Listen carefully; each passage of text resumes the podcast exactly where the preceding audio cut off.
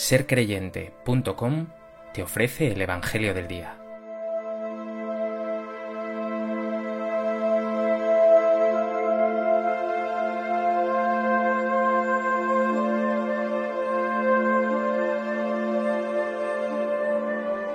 Del Evangelio de Marcos.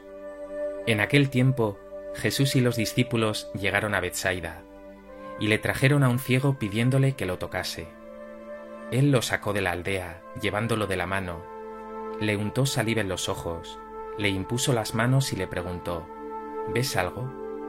Levantando los ojos dijo, Veo hombres, me parecen árboles, pero andan. Le puso otra vez las manos en los ojos. El hombre miró.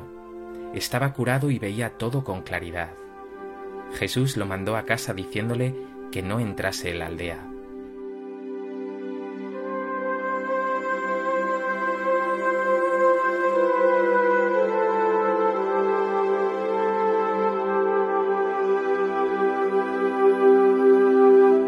El Evangelio de hoy nos presenta a Jesús curando a un ciego. El relato es exclusivo de Marcos. No se nos habla de la fe ni de las circunstancias que rodean al ciego, tampoco de la reacción de la gente. Y lo que es aún más llamativo, la curación se realiza en dos tiempos. Es la única vez en los Evangelios que sucede algo así. La única vez en que una sanación por parte de Jesús no es instantánea. Además, para curar al ciego emplea Jesús todo un ritual, barro, saliva, imposición de manos, lo cual le dará finalmente la vista. ¿Qué significan todas estas cosas?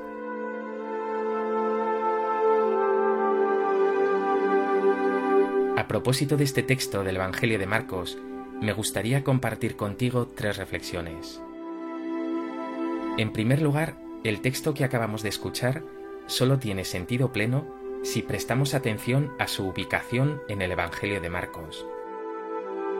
Hemos visto anteriormente el rechazo de Jesús por parte de fariseos y de herodianos, incluso de sus paisanos de Nazaret. Ayer veíamos que sus propios discípulos, tras dos multiplicaciones de panes y peces, tienen el corazón y la mente embotada, son incapaces de comprender, incapaces de ver las cosas claras. Tanto es así que Jesús exclamaba ayer, ¿Tenéis ojos y no veis? Habiendo prestado atención a estos antecedentes, queda claro ahora que la sanación del ciego, aunque sucediera realmente en la historia, la ha llenado Marcos de contenido simbólico. Esa sanación en dos tiempos, esa sanación gradual, es símbolo del camino de fe que tienen que hacer también los discípulos. Para comprender a Jesús, su persona, su misión, sus palabras, necesitarán también de un proceso. Tú también, entre luces y sombras, realizas tu camino de seguimiento de Jesús como un proceso, progresivamente. Por eso sé comprensivo contigo mismo y con tus hermanos. Pero aunque avances como a tientas muchas veces, ¿sientes que Jesús te guía y te sana tu ceguera?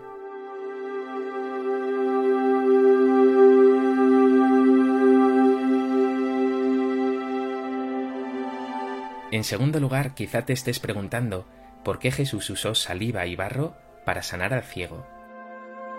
Ciertamente Jesús podría haberlo curado con su sola palabra, como lo hace a lo largo de todo el Evangelio. Pero Jesús, como todo buen profeta, realiza acciones simbólicas, y todos los gestos simbólicos dan pie a múltiples interpretaciones. Algunos piensan que Jesús usa saliva y barro para acercarse al ciego para establecer una relación de cercanía y de amistad con Él. Algunos dirán que estas extravagancias eran ya usadas por los taumaturgos, los realizadores de milagros, los sanadores de tiempos de Jesús, y él mismo las usaría para llamar la atención de la gente. Una interpretación que a mí personalmente me resulta extraña. Lo más evidente, sin duda alguna, es que este uso de salir y de barro es un guiño de Jesús a ese pasaje del Génesis que dice, modeló Dios al hombre del polvo del suelo, e insufló en su nariz aliento de vida. Ahora Jesús, el que es el Hijo de Dios, la palabra por medio de la cual ha sido todo creado, con el polvo de la tierra devuelve a este hombre su estado original, lo recrea. El barro sería ese polvo del suelo, la saliva ese aliento de vida. Además, estos signos visibles de la saliva, el barro, la imposición de manos, son un anticipo de nuestros sacramentos de hoy, donde el agua, el pan o los óleos hacen posible que la gracia de Dios sea absolutamente eficaz en ti. En tercer lugar, dicho todo lo anterior, y para no despistarnos con lo anecdótico, quiero centrarme en lo importante. La obediencia del ciego a Jesús y la confianza en su palabra revela qué grande es la fe de este hombre, y gracias a ello es sanado. Nos dice el texto que tras fiarse de Jesús y hacer lo que Él le pide, veía todo con claridad. Solo cuando escuchas la palabra del Señor, solo cuando tienes una relación personal con Él, solo cuando cumples su voluntad, tus ojos se abren y ves todo con claridad.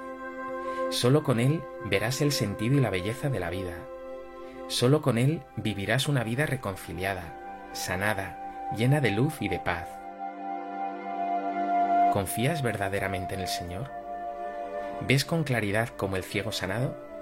¿O en tus ojos hay aún muchas miradas pesimistas, egoístas, enjuiciadoras, orgullosas?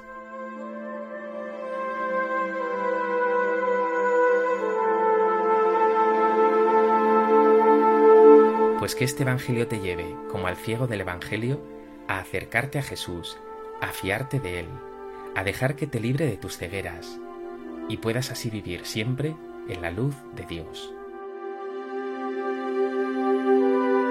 Señor Jesús, quiero contemplar tu rostro, tu mirada maravillosa, pero mis ojos, vueltos tantas veces sobre mí mismo, oscurecidos por el pecado y el egoísmo, no me permiten contemplar tu belleza. Límpiame, Señor, sana mi ceguera, que pueda ver tu luz e irradiar yo mismo esa luz.